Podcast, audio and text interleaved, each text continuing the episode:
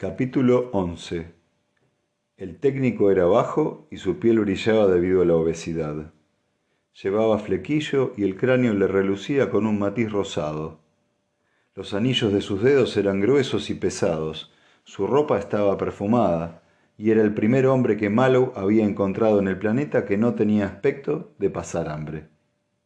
El técnico frunció los labios con displicencia. Vamos, dése prisa. Tengo cosas de gran importancia que hacer. Parece usted extranjero. Parecía evaluar el traje de Mallow, completamente distinto del de los sigüenenses, y sus ojos se llenaron de sospechas. No soy de la vecindad, dijo Mallow tranquilamente, pero este asunto no tiene importancia. Ayer tuve el honor de enviarle un pequeño regalo la nariz del técnico se arrugó. Lo recibí. Es un juguete muy interesante. Puede que lo use alguna vez. Tengo otros regalos más interesantes. No parece. no pertenecen a la categoría de los juguetes. ¿Sí? La voz del técnico se demoró pensativamente en el monosílabo.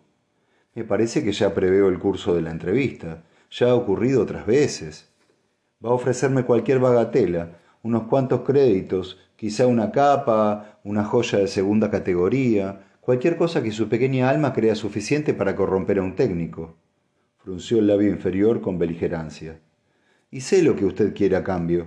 Ha habido otros que han tenido la misma idea brillante. Quiere ser adoptado en nuestro clan. Quiere que le enseñemos los misterios de la energía atómica y el cuidado de las máquinas.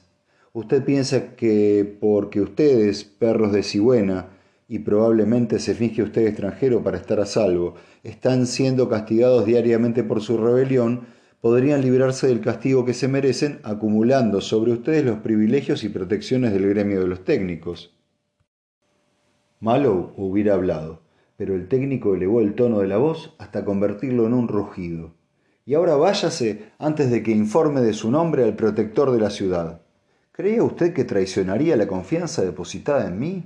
Los traidores sigüeneses que me precedieron, quizás, pero ahora trata con una raza diferente. Por la galaxia me maravillo de no matarle yo mismo en este mismo momento con mis propias manos. Mallow sonrió para sí. Todo el discurso era evidentemente artificial en tono y contenido, de modo que toda la digna indignación degeneró en una farsa poco inspirada. El comerciante miró humorísticamente las dos flácidas manos a las que el otro acababa de aludir como sus posibles verdugos y dijo, Su sabiduría está equivocado en tres puntos. Primero, no soy un criado del virrey que ha sido enviado para probar su lealtad. Segundo, mi regalo es algo que el emperador mismo, en todo su esplendor, no posee ni poseerá nunca. Tercero, lo que quiero a cambio es muy poco, casi nada, una tontería. Eso es lo que usted dice, el tono pasó a ser de grave sarcasmo. Vamos a ver, ¿cuál es esa donación imperial que su poder infinito desea regalarme? ¿Algo que el emperador no tiene? ¿Eh? Estalló en un agudo graznido de burla. Mallow se levantó y empujó la silla hacia un lado.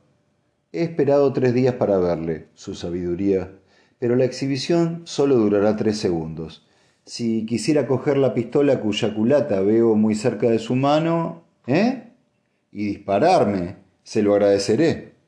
¿Qué? Si yo muero, puede decir a la policía que traté de sobornarle para que traicionara secretos del gremio. Recibirá grandes alabanzas. Si no muero, puede quedarse con mi escudo. Por primera vez, el técnico se dio cuenta de la iluminación débilmente blanca que rodeaba a su visitante, como si se hubiera sumergido en polvos de perla. Levantó la pistola al nivel deseado y guiñando un ojo, cerró el contacto. Las moléculas de aire apresadas en la súbita oleada de desintegración atómica se desmembraron en resplandecientes, ardientes iones. El rayo trazó una línea muy fina que llegó al corazón de Mallow y salió despedido.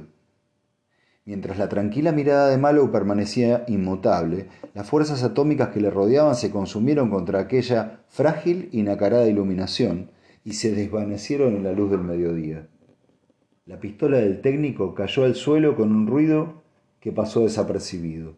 Mallow dijo, ¿Tiene el emperador un escudo de fuerza personal? Usted puede tener uno. El técnico murmuró, ¿Es usted un técnico? No. Entonces, ¿dónde ha obtenido eso? ¿Qué importa? Malou estaba fríamente airado. ¿Lo quiere? Una delgada cadena de eslabones cayó sobre la mesa. Aquí está. El técnico se apresuró a cogerla y tocarla nerviosamente. ¿Está completa? Completa. ¿Dónde está la energía? El dedo de Mallow cayó sobre el eslabón más grande, recubierto por un estuche de plomo. El técnico levantó la vista y su rostro estaba congestionado por la sangre. Señor, soy un técnico de grado superior. Tengo veinte años a mis espaldas como supervisor y estudié con el gran Blair de la Universidad de Trantor.